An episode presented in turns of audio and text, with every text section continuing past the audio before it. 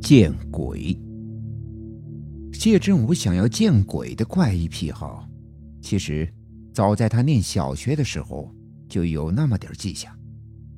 当时，他所就读的小学盛传着一个恐怖的传说：在日落黄昏之际，如果在操场的中间挖个半径十公分、深三十公分的坑洞，然后在洞口上放置一块透明的玻璃片窥看之前，要先在玻璃片上放上一撮自己的头发，焚烧后，将玻璃片擦拭干净，再从玻璃片上往洞内窥看，心里默念着往生亲人的名字，就能看见往生亲人的鬼魂。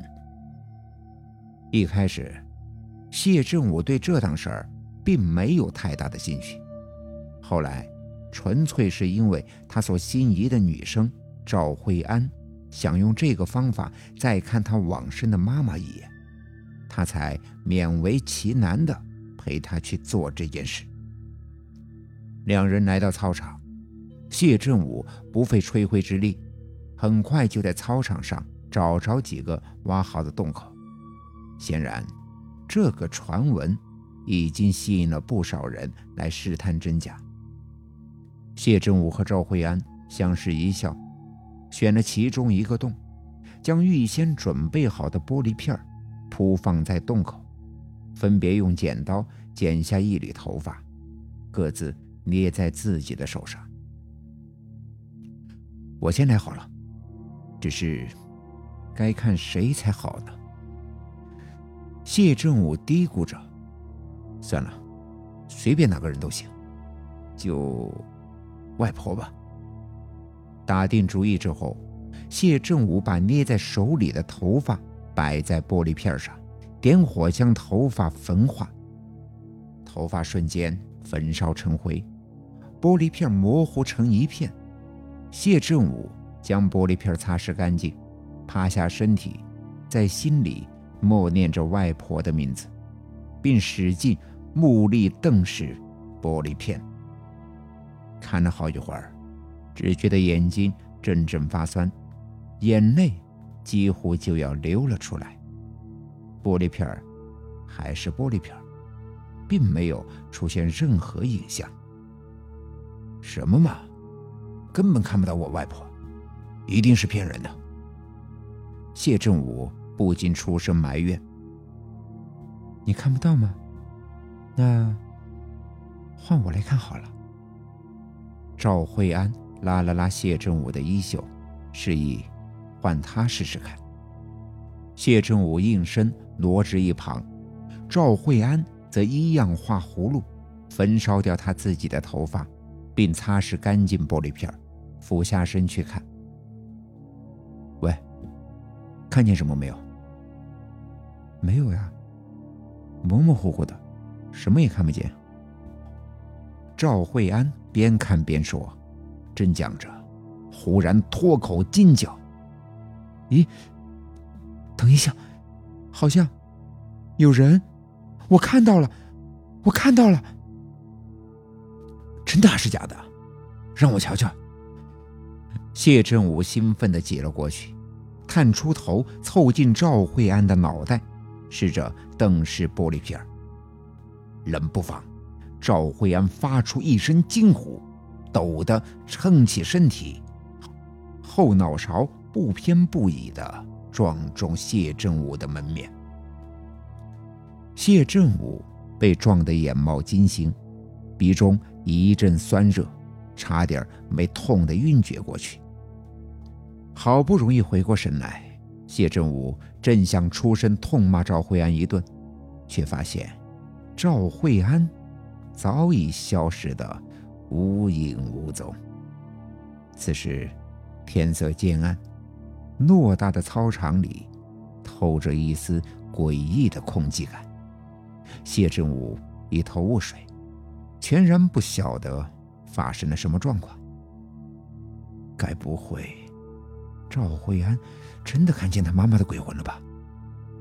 可是他怎么会吓跑了呢？心念一转，谢振武狐疑地弯下腰，再次凑上前去，瞪视那块玻璃片。看了半天，依旧没看出个所以然。真是见鬼了！谢振武啜了口口水，决定明天再向赵慧安问个清楚。当天晚上，谢振武便做了一个噩梦，他仿佛置身在游乐园的鬼屋里，放眼望去，四周尽是无边无际的黑暗，只有一条微亮的狭窄走道，看不见尽头的往前延伸。黑暗中，阴风惨惨，冷得犹如千年冰窟，带着些微的怪异臭味。用力注视，可以发现两旁隐隐有人影晃动，却又看不分明。阵阵的哀嚎及呻吟声由远而近，一波接着一波汹涌而至，好像有很多人正遭受着极为痛苦的折磨，不能自己的发出绝望的惨叫。谢振武无法遏制内心的恐惧。惊骇地往前奔跑，越往前跑，哀嚎声越加响亮。也不晓得跑了多久，最后谢振武终于筋疲力竭，一跤摔倒在地上。忽然，他发现前方不远处站着一个人，正轻轻地对着他招手。他一骨碌从地上站起来。大声对着那个人求救，并大步往前急奔过去。奇怪的是，谢振武身形一动，那个人也跟着拔腿疾走。任由谢振武怎么拼命使劲往前追赶，就是无法追上那个人。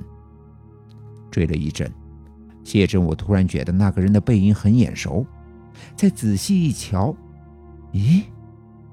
那不是赵慧安吗？他怎么也在这里？赵慧安，不要走，你等等我。那个人闻声回头，果然就是赵慧安。可是赵慧安并没有因此稍停脚步，反而面无表情的将头转回，继续轻飘飘的往前疾走，一晃眼便走进。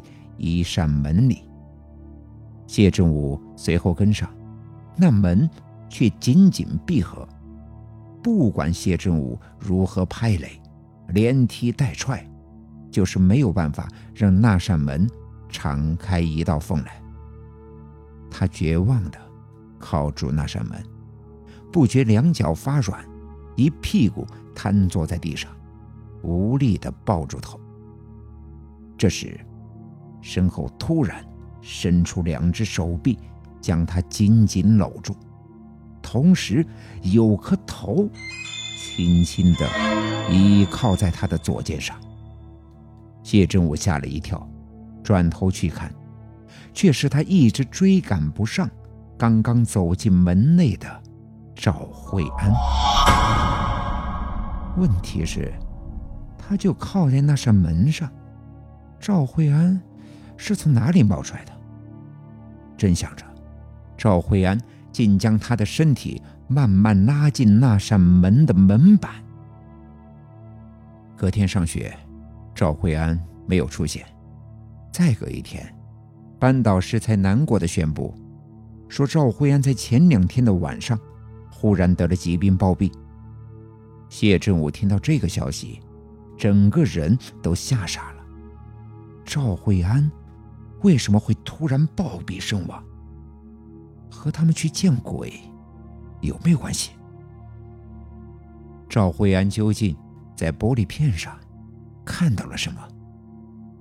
为什么当时会吓成那个样子？那个噩梦又代表什么？